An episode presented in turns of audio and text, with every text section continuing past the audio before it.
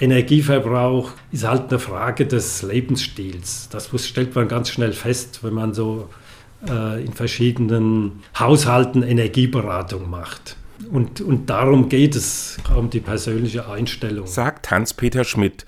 Er ist Gebäudeenergieberater und auch für den Verbraucherservice Bayern tätig.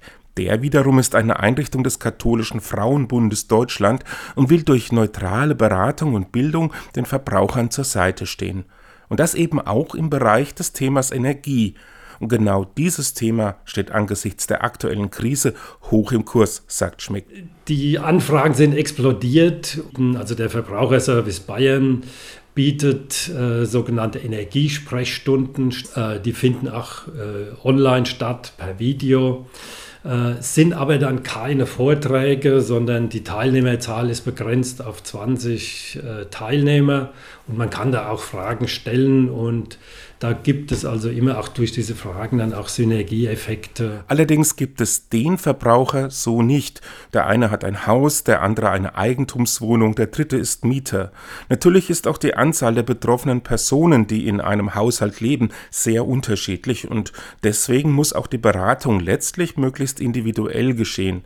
Trotzdem gibt es laut Schmidt eine Sache, die für alle gleich ist. Generelle Empfehlung ist eigentlich erstmal die, festzustellen, wie hoch der Energieverbrauch äh, überhaupt erstmal ist. Man muss erstmal gucken, wie hoch ist der Heizenergiebedarf in Kilowattstunden, wie hoch ist der Stromverbrauch in Kilowattstunden. Hilfreich ist da beispielsweise der Einsatz eines Energiemessers, mit dem man den Stromverbrauch einzelner Geräte überprüfen kann. Und die Internetseite www.energiesparkonto.de hilft, einen Überblick über den eigenen Verbrauch zu bekommen. Da kann man die Zählerstände mal regelmäßig kontrollieren gerade zu Zeiten der dynamischen Preisanpassungen sollte man halt wirklich genau Bescheid wissen, wie viel man jetzt tatsächlich verbraucht hat und nicht nur die Jahresrechnung dann immer abwarten. Nach Schmidts Erfahrungen haben die Verbräuche viel mit dem individuellen Lebensstil zu tun und deswegen gibt es da zwischen den Haushalten auch enorme Unterschiede. Das geht bei einem Drei-Personen-Haushalt von äh, 1800 Kilowattstunden bis äh, 12.000 Kilowattstunden. Also das ist fast Faktor 10, kann man sagen. Und das ist eben auch die Bandbreite und da muss man halt gezielte Empfehlungen geben. Im Durchschnitt verteilt sich der Verbrauch von Energie in einem Haushalt in etwa so. Also 70 Prozent sind eigentlich für Raumwärme. Dann gibt es einen gewissen Anteil für Warmwasser, ungefähr 14 Prozent.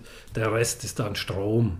Nicht berücksichtigt ist hierbei, dass wir ja auch für unsere Mobilität Energie verbrauchen und dadurch sowohl Kosten als auch CO2-Ausstoß entstehen. Die aktuelle Krise trifft alle, die Verbraucher mit niedrigen Einkommen allerdings besonders hart.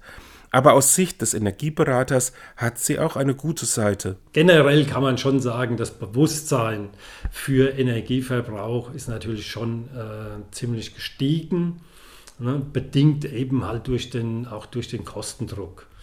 Bisher hat es eigentlich kaum eine Rolle gespielt, aber jetzt wird es halt äh, in Einzelfällen schon auch dramatisch, das muss man schon zugeben.